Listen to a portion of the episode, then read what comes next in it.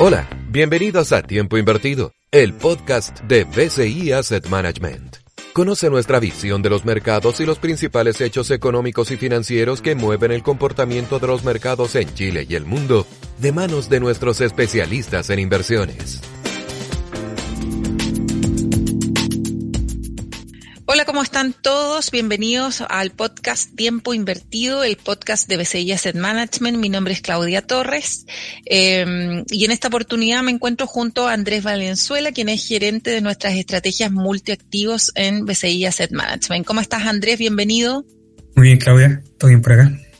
Qué bueno, y hoy día nos encontramos para conversar acerca de un dato que ha movido bastante los mercados, que fue el dato de inflación eh, del mes de agosto en Estados Unidos, que si bien la cifra es una cifra cotada, salió eh, 0,1% la inflación mes contra mes en agosto, eh, ha tenido bastantes repercusiones a nivel de mercado, porque es una cifra que se ubicó en el rango alto de lo que esperaba el mercado. El mercado esperaba que inflación se diera eh, durante el mes de agosto producto de las caídas de la gasolina y lo que estamos viendo es que han subido otro tipo de, de bienes eh, y servicios, ¿no? Y eso está impactando finalmente en que la inflación salga algo más de lo esperado. Eh, de todas maneras, la inflación en el caso de Estados Unidos durante los últimos 12 meses se ubica en un 8,3%, eh, una cifra que ha venido a la baja.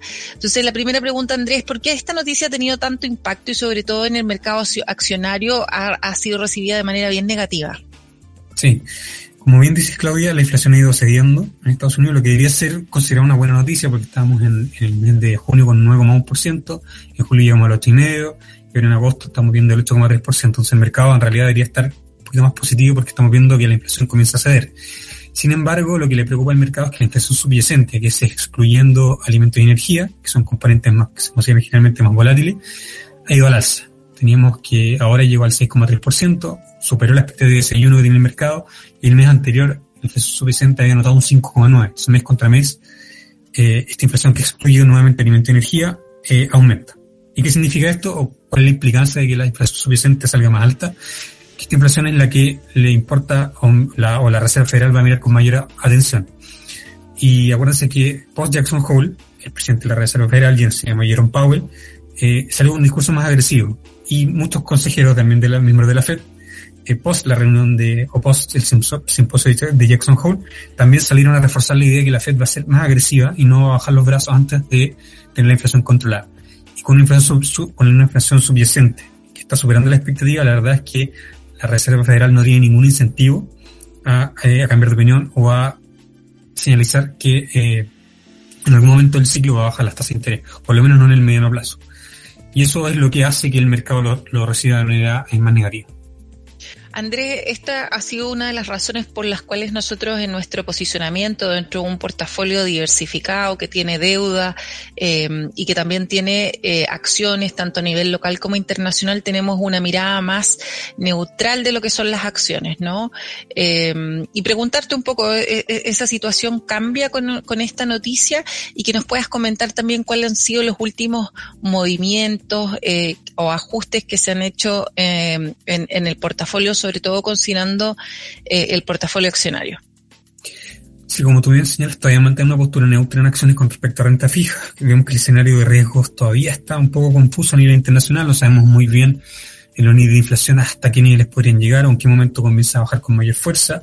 Todavía tiene una guerra entre Rusia y Ucrania, hay altos eventos todavía que, están dando vueltas que son importantes. China, nuevamente estamos rebrotes de, COVID, que que suficiente en corto plazo, así que por eso nos hemos mantenido un poquito más neutrales entre, entre renta variable y renta fija. En renta variable, sin embargo, estamos comenzando a hacer algunos cambios, hemos comenzado a aumentar la exposición en Estados Unidos, eh, desde la neutralidad, así lo vamos, vamos a comenzar a sobreponderar en, en los portafolios. Lo mismo con América Latina, América Latina también es una de las regiones que estamos empezando a sobreponderar, y lo que estamos bajando sin el margen es Europa. Europa tiene un problema hoy día de energía mucho mayor que Estados Unidos, con aumento del precio del gas natural que le están pegando directo a la vena a, a los europeos. Eh, no queda mucho tiempo para que empiece el invierno en Europa y todavía el conflicto que es importante entre Rusia y Ucrania, que está impactando obviamente los precios de energía y alimentos, eh, todavía no hay una pronta solución y no podemos y, y no vamos a saber exactamente eh, cuándo se va a solucionar. Y esto nos ha hecho que eh, estemos prefiriendo otras regiones Estados Unidos es una región en general más defensiva y hemos visto que Estados Unidos ha tenido dos componentes interesantes. Uno que ha estado con un, eh, con un crecimiento económico que se, se, acelera pero suave, está bien resiliente la economía americana. Y en segundo lugar, un reporte de utilidades que la verdad es que está saliendo bastante, bastante, ha salido bastante bien para el segundo trimestre. Así que esos dos, digamos, ítems nos han hecho sobreponderar en este mes a Estados Unidos por, por sobre Europa. Perfecto, Andrés, clarísimo. Muchísimas gracias por habernos acompañado en esta edición. También agradecerles a todos los que nos están escuchando. Ok, gracias a todos. Muchísimas gracias por habernos acompañado en esta nueva edición del el podcast Tiempo Invertido. Nos vemos en otra próxima oportunidad. Finalizamos Tiempo Invertido, espacio que te entrega una completa mirada sobre el comportamiento de los mercados en Chile y el mundo de manos de nuestros especialistas en inversiones. Te esperamos muy pronto para reunirnos nuevamente en el podcast de BCI Asset Management.